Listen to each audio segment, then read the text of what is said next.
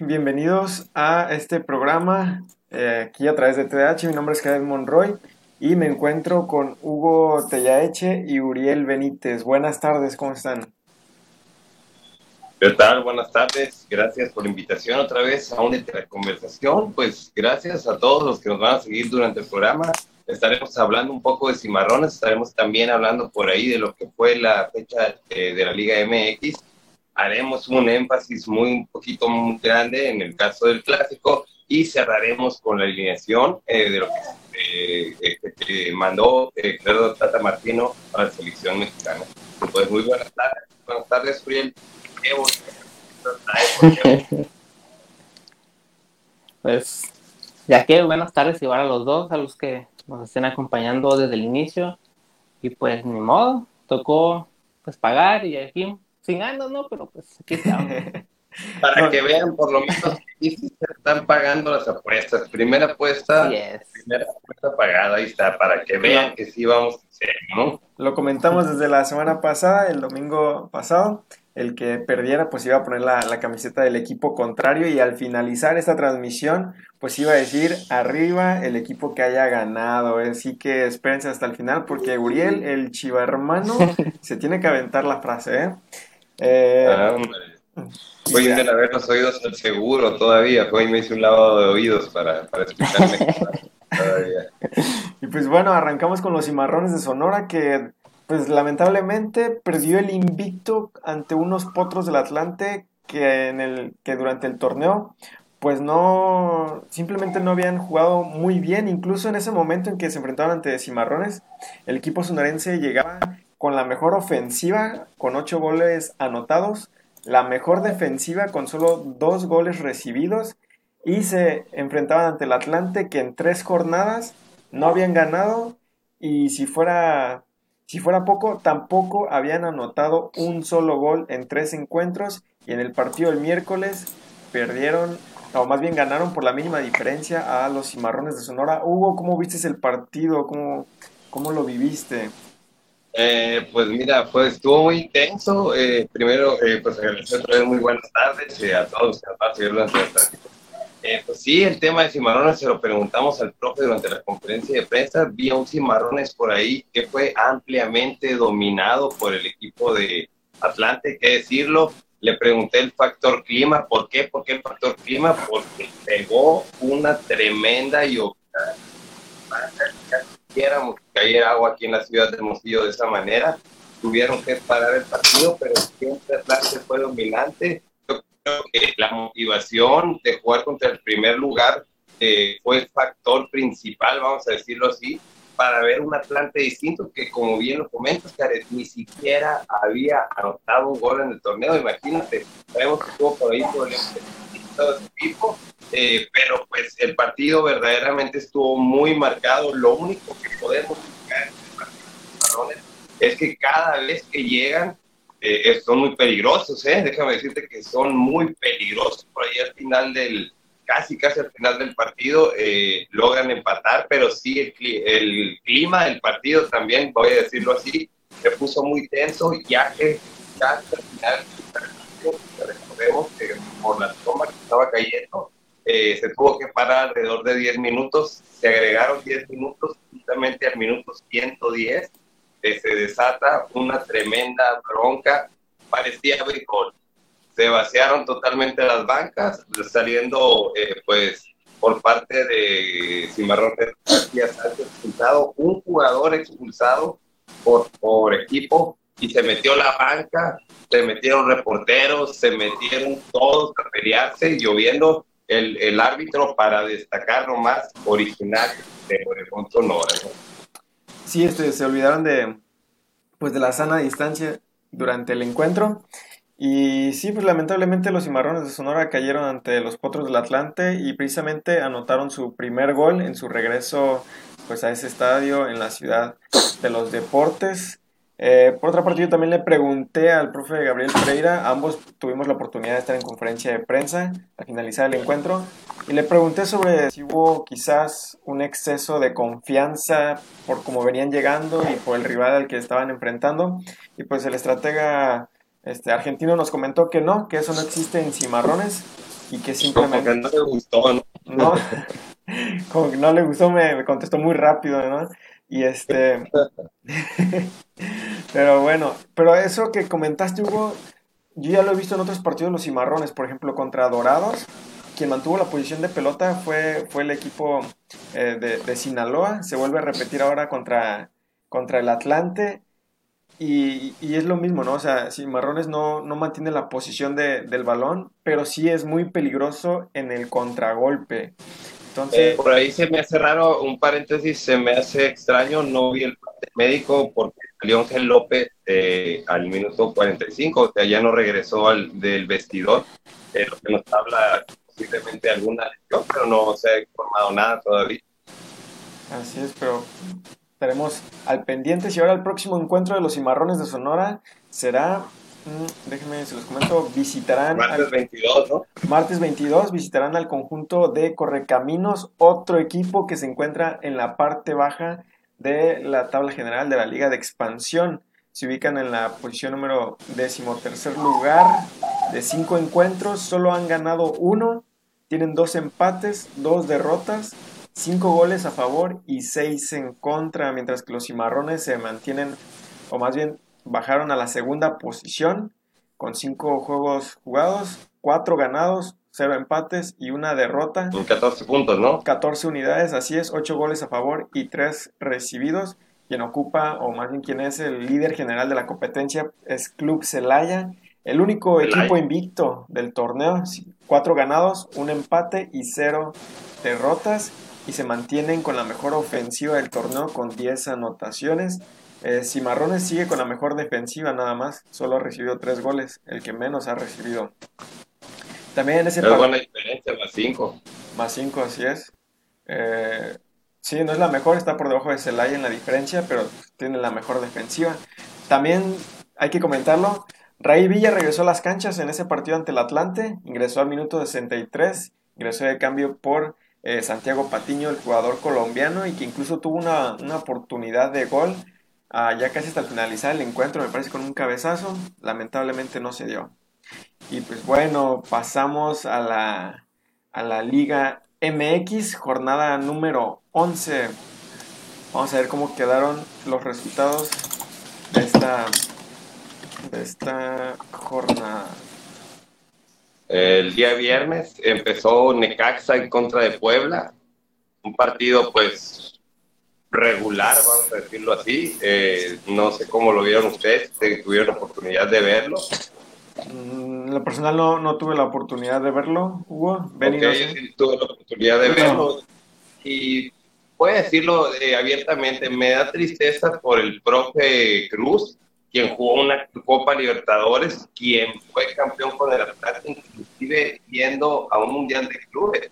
Entonces, eh, que vengan cinco partidos consecutivos perdiendo en Necaxa, ¿no?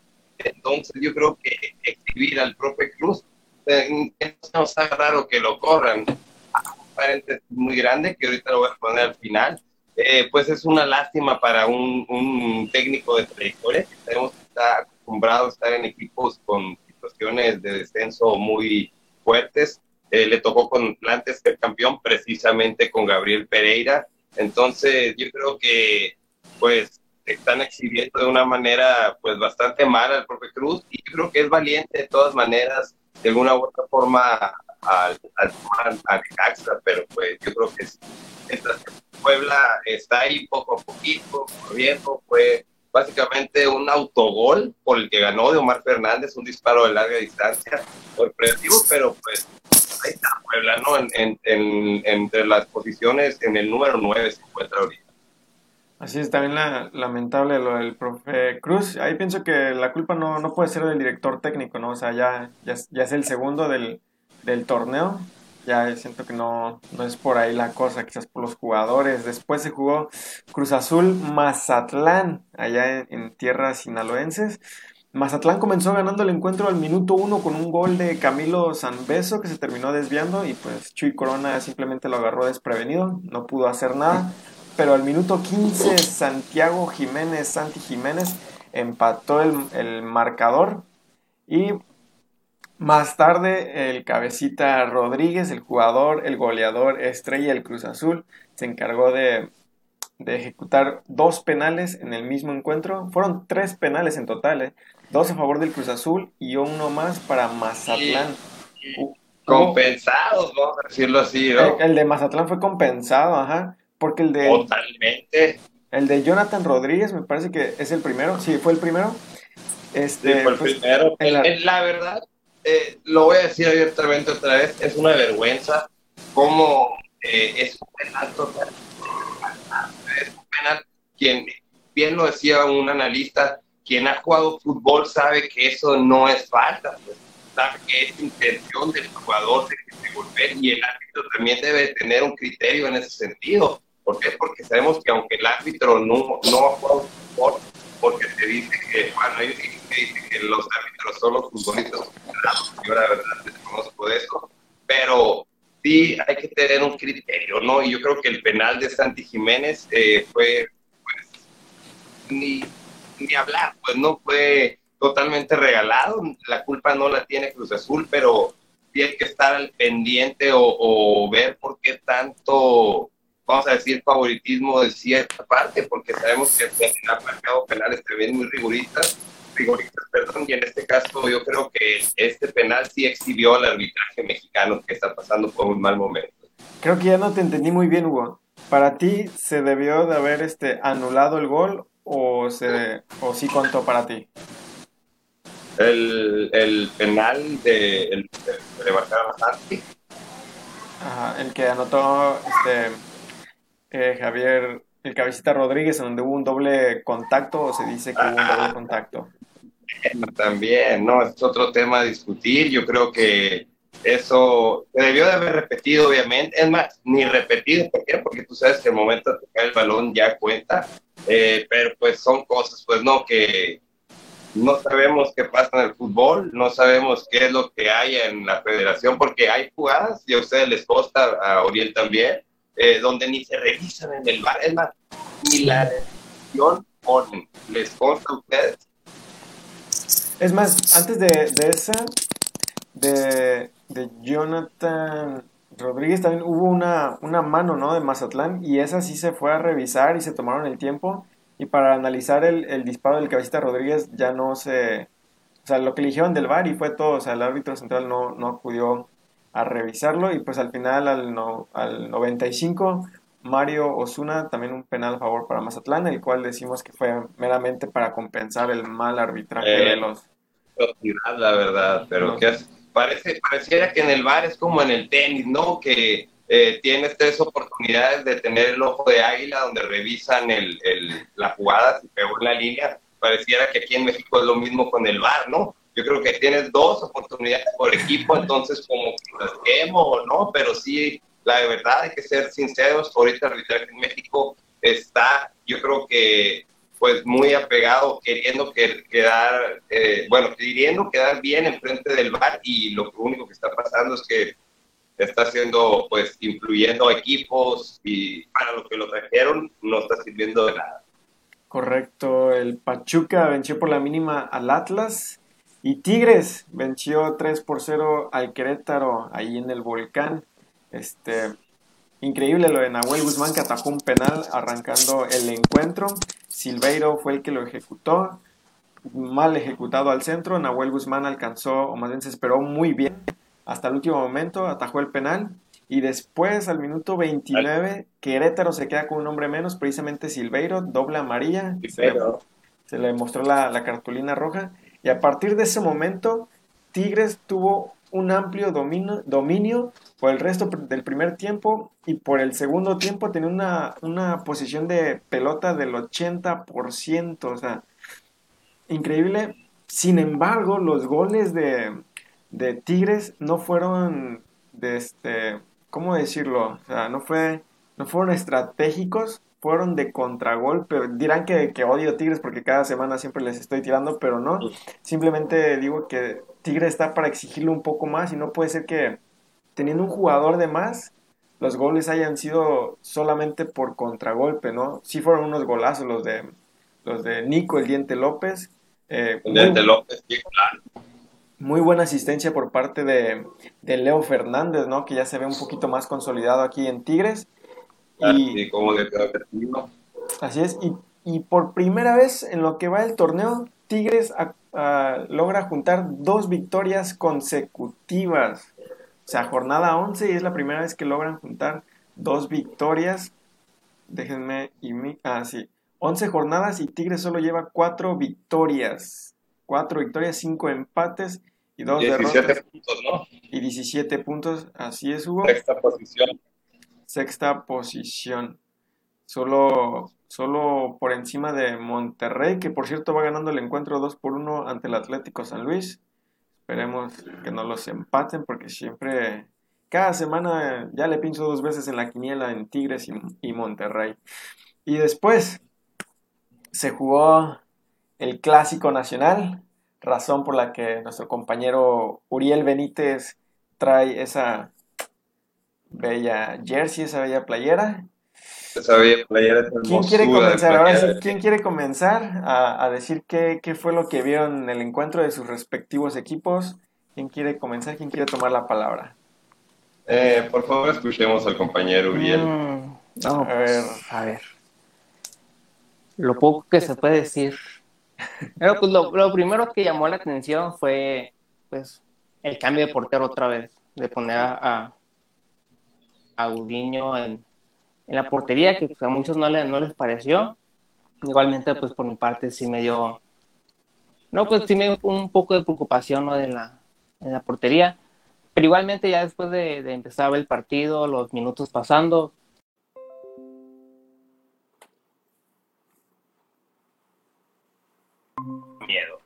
que, llegó a Mauri, eh, le falta alguien de experiencia, tienen a Peláez, eh, que, ahora que, bueno, vamos a decirlo, ahora qué pretexto va a poner Chivas. Jugando contra un América mm, que anda mal, ¿no? Uy, pues yo creo que ya todos se lo están acabando. Yo creo que faltaría un poco más de presión en los jugadores. hacerlo sentir bien el, la importancia que tiene el, escudo de Chivas en México. Está, Chapo, este Chapo Sánchez, está Ponce, que la han sentido. Ellos, ¿por qué no son factor? Preguntarte, ¿no? También. Uy, pues eh, en Ponce, en cambio, como he escuchado con la afición, es que ya está viejo, pues, para, para jugar en esa posición y, en, y en, para estar en el equipo. Pero me ha dado como que una, una sorpresa pues, de, del físico, pero creo que igualmente ya está un poco más pues, grande de, de para pues, estar corriendo como, como quieren. Y en el caso de del Chapo Sánchez, pues es un poco de controversia porque es un jugador bueno, es un buen lateral, corre, sube y baja, pero no sé, simplemente no, no, no le agrada mucho la afición, entonces ahí, con el Chapo Sánchez no, no, no entiendo mucho por qué no, no se usa mucho. Ahora, Beni, ¿qué viste en el clásico eh, que como chiva hermano que eres, qué, qué, viste? ¿Te, dio tristeza ver a estas chivas de bajo nivel? Yo creo que me dio más, más enojo que la tristeza de haber perdido. O sea, estos partidos, pues, el que gana, pues simplemente lo, lo, pues, lo humilla con el, con el amigo, ¿no? Que es el rival. Pero hablando futbolísticamente, pues creo que enoja más el, el, hecho de que Chivas pues viene como un equipo pues más o menos regular en la temporada, pero falló muchas, o sea, muchos remates fueron, pues, quién sabe para dónde, igualmente hubo un poco apagado el, el, el, nivel futbolístico, pero creo que es más enojo que, que tristeza. Y pues como bien dijeron, ¿no? La experiencia la tuvo el Piojo y, pues dejó, dejó a prácticamente pues, eh, pues en ridículo al, al, demostrar de alguna u otra manera que pues aunque tengas un equipo con un material como el que tiene Chivas, teniendo un material como el que tiene América, yo creo que hubiera sido un partido más parejo, pero el Piojo Herrera sacó la experiencia y jugó con el momento, más bien yo creo que está pasando Chivas, lo entendió de alguna manera, dijo, puedo meter un gol y de alguna manera pensó también, si meto otro se acaba esto, hubo por ahí una jugada muy dudosa donde eh, Córdoba anotó el segundo gol. Eh, pues yo por parte de América resalto que él debió de haber aniquilado, yo creo, el, partido al tener a un rival tan endeble. Pues no, eh, por ahí me quedan dudas, por ejemplo, de qué, qué debió, por qué, perdón, este jugador Angulo entró después, eh, Dieter Villalpando, si existe ese nivel que tiene para jugar en Chivas. La Chofis López, ¿qué me dices de la Chofis López? No, la Chofis. Yo creo que se quedó. El Messi mexicano, ¿no? El Messi mexicano. No, eso se quedó puliendo apenas. Eh, eh, perdón. Este. Perdón que me que regrese, se me fue la luz, pues ya estoy de, vuelta. Este, no sé si ya lo comentaron, pero les quedó de ver el clásico a, ambos. Mm, por mi parte estuvo entretenido. Lo que me, lo que me, sí me hizo más interesante es que estadísticamente eh, Chivas fue, fue mejor. Por un poco, pero fue mejor. Ahora, este, Beni, cometió una falta Henry Martin en ese gol anulado que comentó este Hugo sobre Sebastián Córdoba. ¿Te parece que de verdad existió una falta como para haber anulado pues el, el gol, que para muchos es legítimo? Pues, pues, por mi parte, pues supongo que voy a decir que sí, que sí era falta, obviamente. Pero pues. Bueno, entonces por la otra parte, ¿no? La falta, pues, la, falta que comente que, que cometió Sánchez sobre Uriel Antuna, ¿no? Que, dicen que sí llegó a la pelota, otros dicen que no, que le llegó al pie y que era motivo para un penal, el cual ni siquiera se revisó ni se marcó. ¿Era falta para ti? Bueno, amigos, ¿me ven? ¿Me ven, amigos? Sí, ahí, ahí, está su. Disculpa, está lloviendo, increíble, está lloviendo, ¿eh? Entonces, eh, por eso hubo como que un medio apagón, por eso tuve una pequeña falla, una disculpa. Eh, también la disculpa a Benny por el, tanto tiempo, tener la oportunidad de jugar un clásico y meter ese gol, ¿no? Que sabemos que llegó pues de sustitución por Viñas de último momento, cuidándolo para no sé qué partido, yo creo que para el contra Cruz Azul, pero sí me sorprendió que Giovanni Dos Santos, te lo digo por el nivel tan bajo que maneja, mm. eh, pues haya metido ese gol y todavía se haya visto bien, eh, pues yo creo que también por lo endeble que es Chivas, ahora también me preocupa por Chivas rápidamente, pues Molina yo creo que ya no está en su momento, yo creo que otro que ya no debe estar ahí es, es Oribe, es sin duda alguna, Dieter Villalpando, como te digo, vimos a una Antuna que corre, corre, pero pues nomás corre, Macías tuvo una frente a Ochoa, le pegó al pasto y pues cabe destacar el cabezazo que, que tapó, ¿no? Que fue por parte de, creo que Chicote Calderón. Y lo rescatable y que sigo viendo por ahí, el, el, el Tigre Sepúlveda, es lo creo que más rescatable de Chivas que incluso pues a la selección, ¿no? Ahora, sí. ahora ya, ya regresé. Igual se me fue la luz, ya se me fue en dos ocasiones en menos de 10 minutos. Igual está cayendo un tormentón acá por mi casa. Y retomando lo del clásico, bueno, más bien sobre Chivas nada más, hay muchos rumores, Benny, respecto, respecto al rebaño sagrado sobre quién va a estar en la portería. Eh, imagino que para el próximo torneo surgió el rumor de que Cota podría regresar o Chuy Corona. ¿Quién te gusta más a ti para que defienda la portería de las Chivas? Pues creo que por mi parte me quedaría con Cota, simplemente por ser un, el portero crucial con la, en el doblete de, Chivas para allá con Almeida. No, y luego, y aquí eh, Cota creo que tiene 30 años, déjame checar aquí, creo que tiene 30 años, sí tiene 30 años Cota, eh, y no 33 tiene Cota y Corona tiene 39, si mal no me equivoco, 38, entonces, pues sí, sí, yo, yo también eh, coincido con, con, con, Uriel y digo que pues preferiría ver a Cota en Cota en Chivas. Ahora, terminando de repasar la jornada número 11, Santos venció esta mañana 2 por 1 al conjunto del Toluca. Un partidazo de Carlos Acevedo, el portero de Santos. La verdad, mis respetos para ese guardameta. Y en estos momentos está jugando Monterrey contra el Atlético San Luis. Va ganando el equipo regio 2 a 1 en el minuto 77. Y mañana, para cerrar la jornada, el León recibirá al conjunto de Pumas. ¿Cómo ven? ¿Quién creen que, que gane? O si piensan que León le va a quitar por fin el invicto al conjunto universitario. Eh, pues la verdad, perdón por tomar la palabra, Uriel, pero es que este es un partido bastante interesante. ¿Por qué? Porque Pumas ha venido siendo sólido. Quiero mandar un saludo a mi amigo Víctor Galeaga, que es aficionado Puma, te conoce todo, te conoce yo creo que el pasto que, con que lo riegan de Pumas, súper aficionado.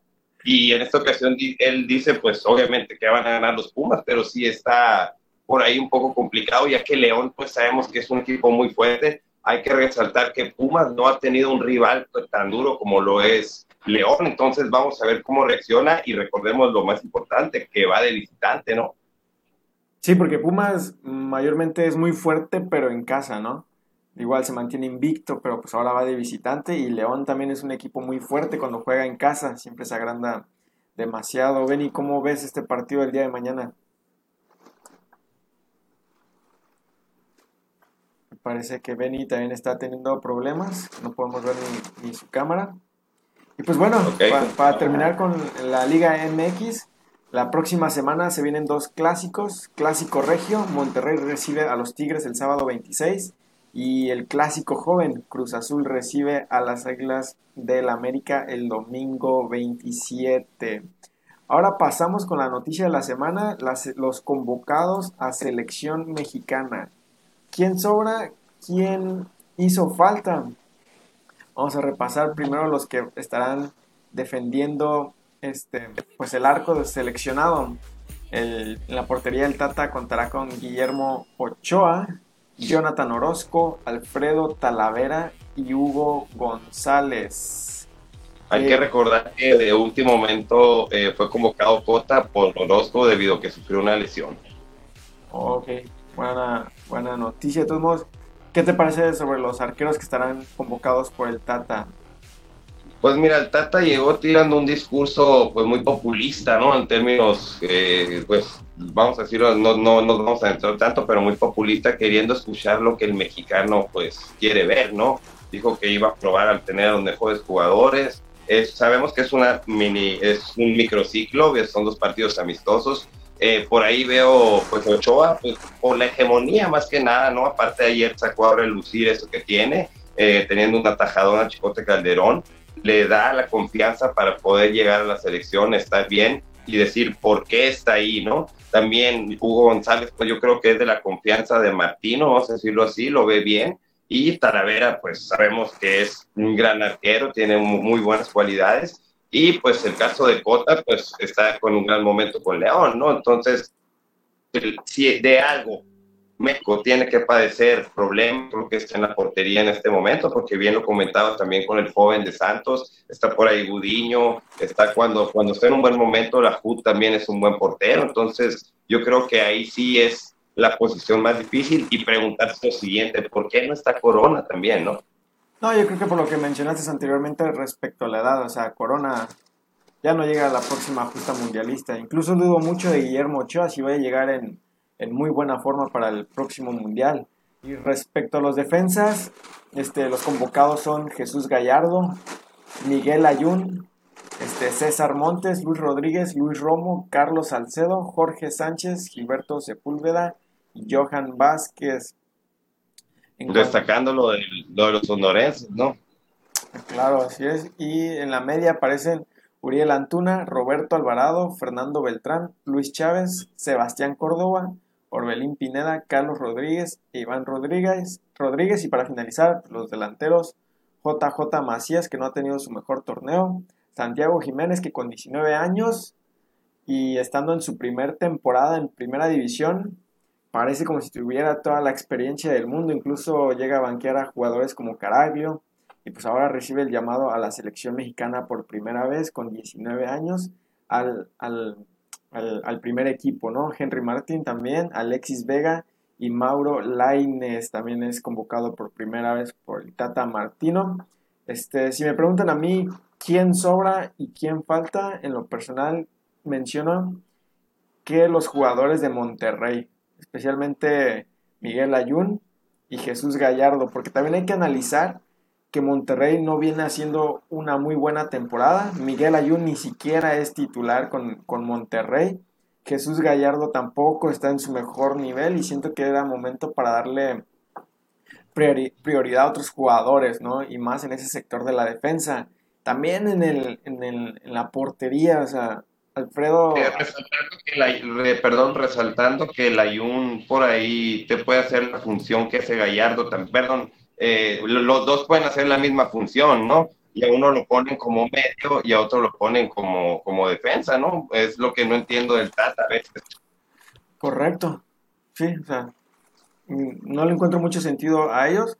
Después en la portería y estoy muy en contra de, los, de los arqueros que fueron llamados, ¿no? Para empezar, el más joven Hugo González tiene 30 años.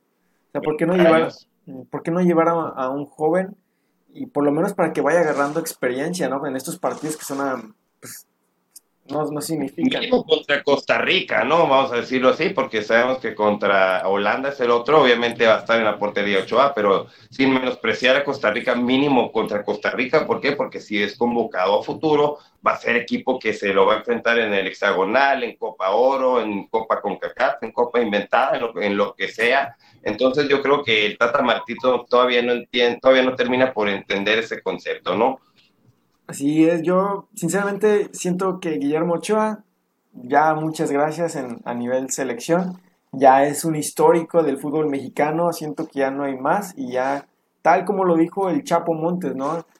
Pues dejarle lugar a alguien que va a ir por experiencia, ¿no? Ya, él ya cumplió su ciclo, además de que comentó que cuando él iba, pues no, no veía minutos y siempre llegaba fuera de ritmo cuando se reportaba con León, porque Chapito Montes aparte tenía que competir con HH, ¿no? Ahí en el, en el medio campo, o sea, perdón que interrumpa, era muy bueno, era muy bueno, o sea, era buenísimo Chapito Montes. Le faltó, yo creo que confianza, obviamente pesó el nombre de HH también, pero si verdaderamente no hubiera tenido esa terrible lesión que desafortunadamente me tocó verle en vivo, eh, yo creo que Chapito Montes estuviera jugando en Europa todavía y con un jugador en una posición, fíjate, primero de perfil zurdo, ¿no? Y en una posición de la que ha padecido siempre México, que nunca ha tenido, después de Cuauhtémoc Blanco, un mariscal como lo es el Chapito Montes, ¿no?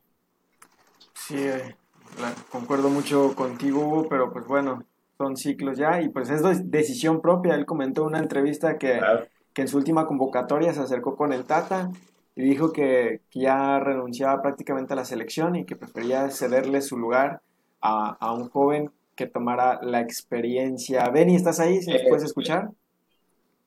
¿Tú, crees que, ¿tú crees que Charlie Rodríguez Jerez pueda cumplir con la función más o menos hablando en respecto a la juventud? Este, pues mira, en el Mundial de Clubes lo vimos muy bien, incluso fue el jugador más buscado en, en el, por parte de Monterrey.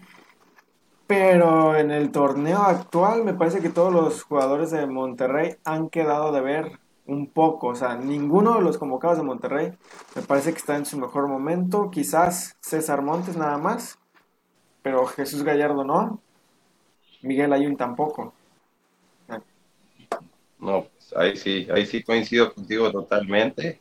Eh, coincido también con el Tata en haber llamado por ahí a Orbelín Pineda, quien sí pasa por un buen momento. Eh, Roberto Alvarado, es de lo que hay, lo dije ayer, es de las características de él, no hay más. Está por ahí también eh, Fernando Beltrán, pues vamos a ver si el chavo en la selección eh, pues pesa igual que en Chivas, ¿no? Que no es lo mismo la selección que Chivas. Entonces, ¿tú cómo ves eso de que Fer Beltrán, Uriel, esté en la selección?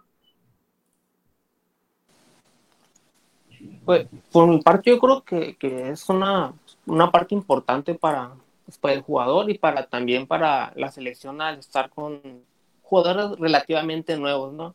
Entonces, yo creo que para Beltrán viene siendo como que un buen, un buen fogueo para, pues, para llegar bien, llegar bien con Chivas igualmente.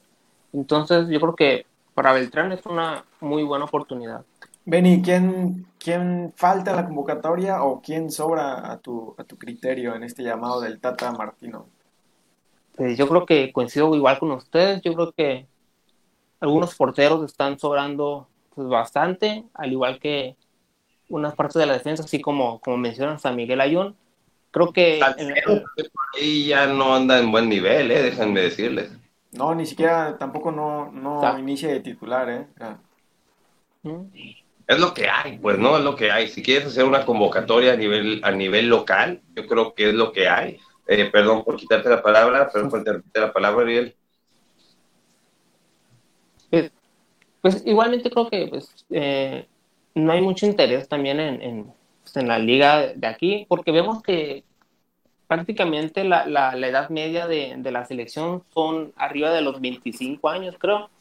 Entonces, creo que eh, igualmente aquí en la liga hay, hay muy pocos jugadores. Pues, Luis Romo, podemos Jóvenes. Sí, entonces creo que también ah, básicamente la plantilla de, de, esta selección viene siendo como la de confianza, la, la que ya viene prácticamente de, varios años y vemos ahí unas, unas cuantas caras diferentes que pues supongo que solo cuatro que se tienen que andar tomando.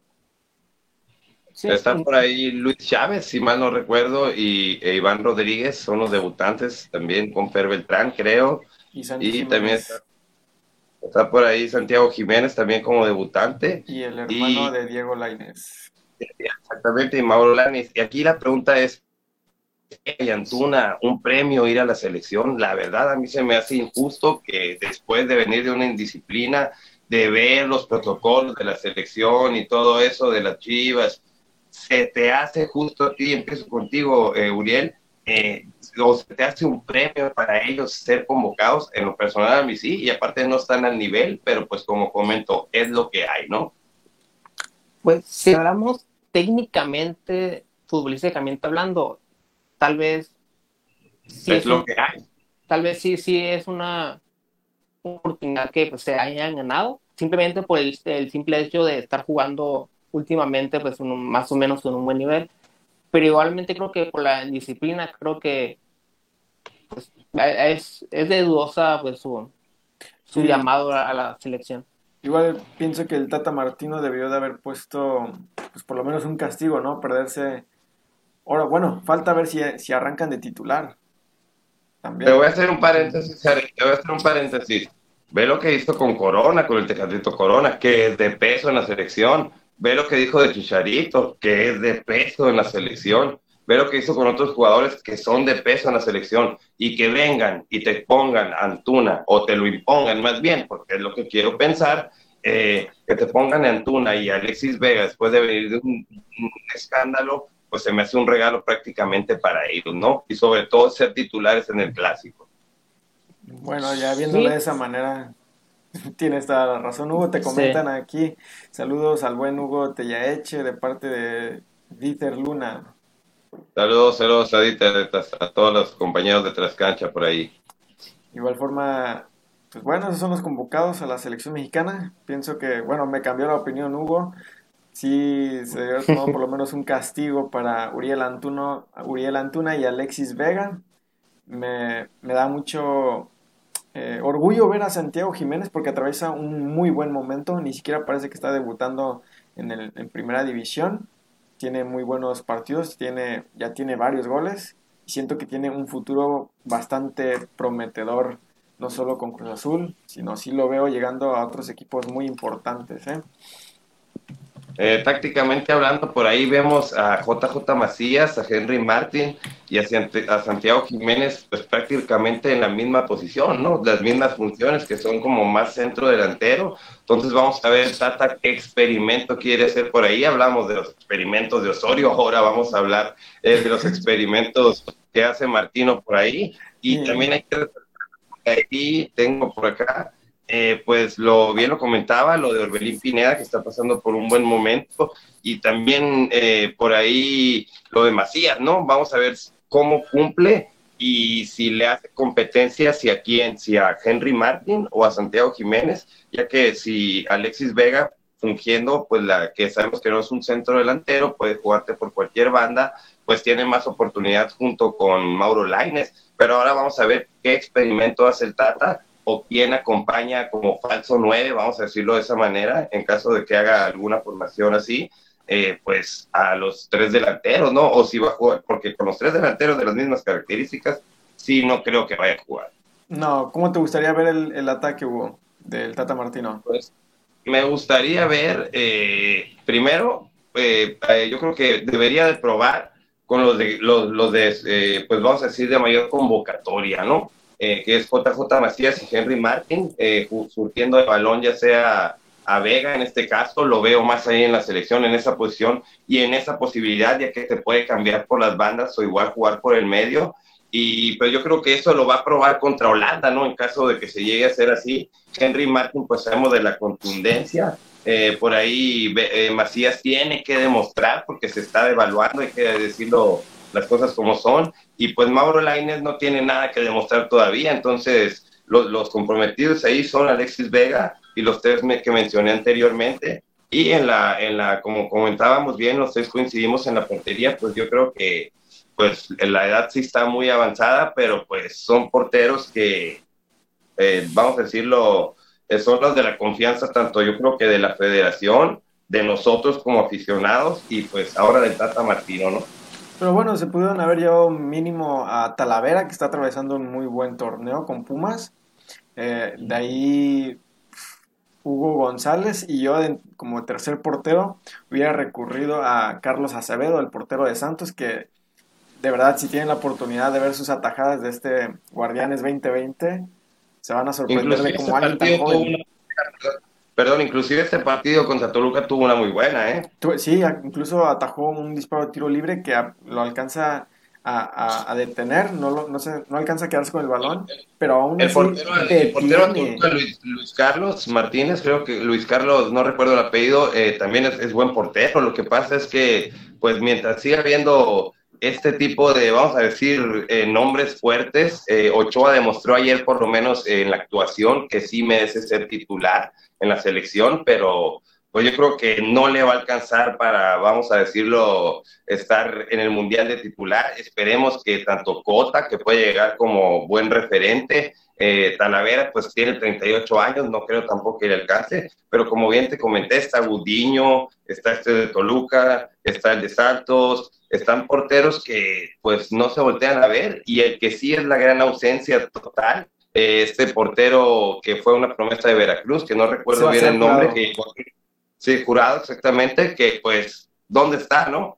Sí, de hecho, eso iba a comentar hace rato sobre, sobre quién iba a llegar a Chivas, si, si Chuy Corona o Cota. Yo la verdad deseo que, que Chuy Corona ya por fin ya, ya salga de las filas del Cruz Azul para que le den una oportunidad a Sebastián Jurado, Jurado que en su torneo con, Veracruz hizo muy buenas atajadas, incluso fue llamado a selección pero pues prácticamente desde que llegó el equipo de la máquina pues fue borrado, ¿no? Muchas veces ni siquiera es convocado, se le llegó con la promesa de con el retiro de Chuy Corona y ¿qué pasó? No, Chuy Corona se mantiene en el primer equipo, contratan a otro arquero y Sebastián Jurado se queda como tercero, o sea, malísimo ahí, bueno, pues él llegó con una falsa promesa, ¿no? Una falsa esperanza de que iba a haber minutos, lamentable no es así.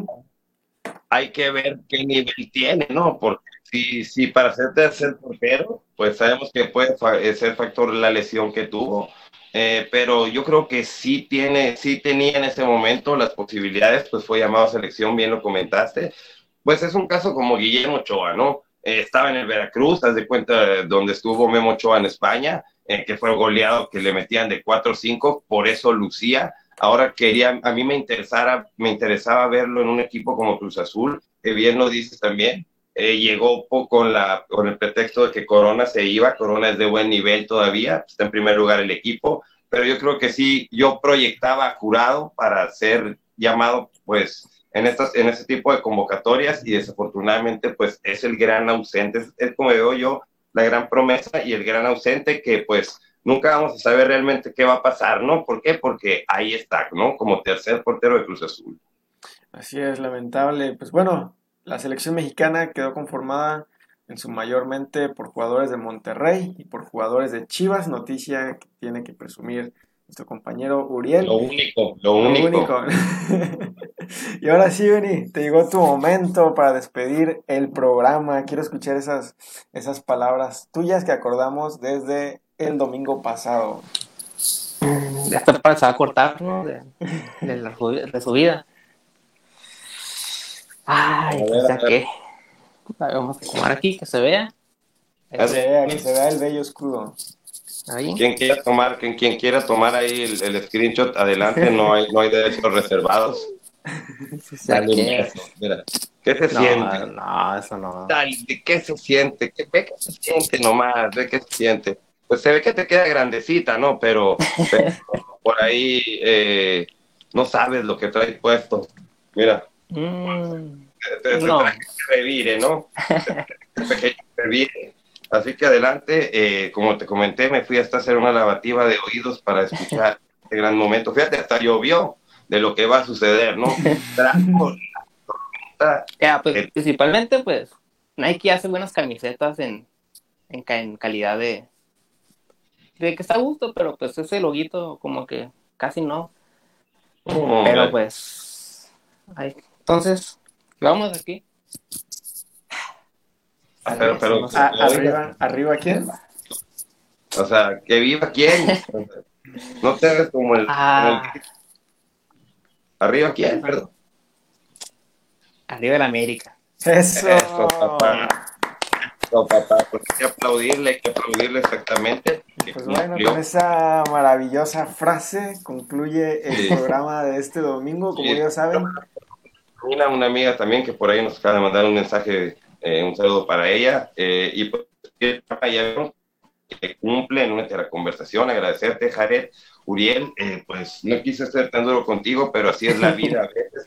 Entonces, eh, pues agradecerles a todos los que estuvieron ahí, a recordarles que estaremos cada domingo en punto de las 6 de la tarde en Únete a la Conversación. Agradecer a Jared. Mi nombre es Hugo Tellaeche, eh, de Trascancha TV. Muchas gracias, Jared. no, a ti, Hugo, Benny, algo que quieras comentar para despedirnos. Sin llorar. Igualmente, pues, igualmente gracias a, a los dos igual por estar, a pesar de las fallas por la lluvia. Igualmente, pues ahí en febrero a ver si se regresa la dosis. Ok, ok, perfecto, la estaré. Lo, lo dudo, pero estaremos ahí viendo, viendo qué, qué pasa. Pues bueno, también ofrecer una disculpa por los problemas técnicos, se fue la luz, está lloviendo muy fuerte aquí en la ciudad de Hermosillo. Pues como ya saben, cada domingo en punto de las 6 de la tarde lo mejor del fútbol mexicano, Cimarrones de Sonora, y por ocasión especial también tendremos la selección mexicana. Y pues estén al pendiente de las redes sociales de Hugo Tellaeche y de TDH, todo deporte Hermosillo, que ahí es donde nos pueden encontrar. Nos vemos la próxima semana.